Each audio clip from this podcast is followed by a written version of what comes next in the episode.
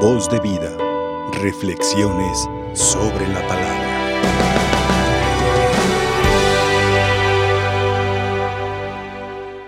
Hermanos, la liturgia de esta celebración, la liturgia de esta Eucaristía, a la luz de estas lecturas que nosotros hemos escuchado, nos revelan que hay en el corazón de Dios nuestro Señor.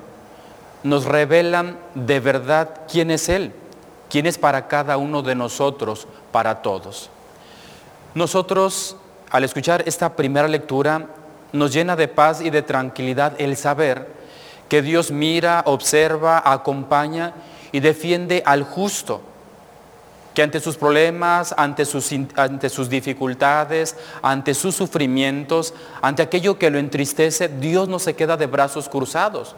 Y el saber esto nos llena de una profunda paz, de una profunda tranquilidad. Pero también, al escuchar esta página del Evangelio de San Juan, nos llena de una grandísima admiración, nos sorprende el saber que no solamente Dios defiende al justo, sino que también defiende al pecador. Por lo tanto, nosotros en Dios descubrimos y contemplamos un amor incondicional, un amor que ama a todos, que no solamente ama al bueno, sino que también ama al pecador. Y así, así es el amor de Dios y así debería de ser también el amor de cada uno de nosotros. Porque muchas veces nosotros a lo largo de nuestra vida, nosotros ponemos condiciones para amar. Nosotros ponemos condiciones para servir, para ayudar al hermano. Y nosotros al escuchar esta celebración, al contemplar esta palabra, descubrimos que el amor de Dios es incondicional, que ama a todos, que me ama así y como soy, con mis defectos, con mis limitaciones, con mis errores, con mis pecados. Dios no se cansa de perdonarnos porque su amor es infinito. Dios nos ama a pesar de nuestros defectos, porque el amor de Dios es tan grande que supera cualquiera de nuestros pecados. Hoy pues, queridos hermanos, la, la lectura, la palabra, esta celebración debe de llenarnos de una inmensa alegría, porque hemos contemplado que Dios ama y que su amor es eterno que el amor de Dios no acaba, no termina, a pesar de nuestros defectos, a pesar de nuestras limitaciones. Pero contemplar el amor de Dios, el sabernos amados y perdonados por Dios, el sabernos acogidos y bendecidos por Él, a pesar de cómo seamos, también es un compromiso.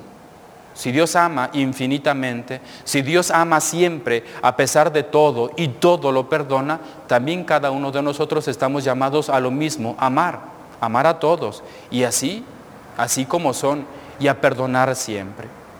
Hoy pues hermanos, la liturgia también de esta celebración nos ha invitado a contemplar que aquel que se acerca al Señor confiadamente, aquel que arrepentido se acerca y se pone en la presencia del Señor, experimentará su amor y su misericordia.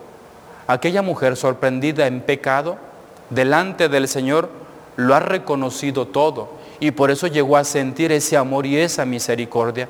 Porque aquellos que se sentían buenos, que se sentían mejores que los demás, no sintieron el amor de Dios, no experimentaron la misericordia del Señor porque endurecieron su corazón, porque fueron incapaces ellos de amar y de perdonar. Hermanos, ¿cuántas veces también nosotros nos hemos privado de tantas gracias, de tantas bendiciones, de tantas cosas que nosotros necesitamos? Porque nosotros mismos nos hemos negado, hemos rechazado el amor de Dios, cuando también nosotros rechazamos al hermano. Hoy pues, hermanos, al acercarnos a la mesa del Señor, al participar de esta Eucaristía, pidamos a Dios una cosa, Señor, la gracia de amar, la gracia de perdonar como tú amas, como tú perdonas para que así, con un corazón humilde y sencillo, no un corazón altanero que se cree bueno, que se cree mejor, que se cree superior de los demás, sino un corazón sencillo, podamos también nosotros sentir ese amor y esa misericordia del Señor, para que sintiendo el amor y la misericordia del Señor, para que contemplando que nuestro Dios es un Dios que ama, es un Padre, podamos obtener de Él lo que necesitamos, la vida eterna, la salvación. Que la Virgen María interceda por todos. Que así sea. Voz de vida. Reflexiones sobre la palabra.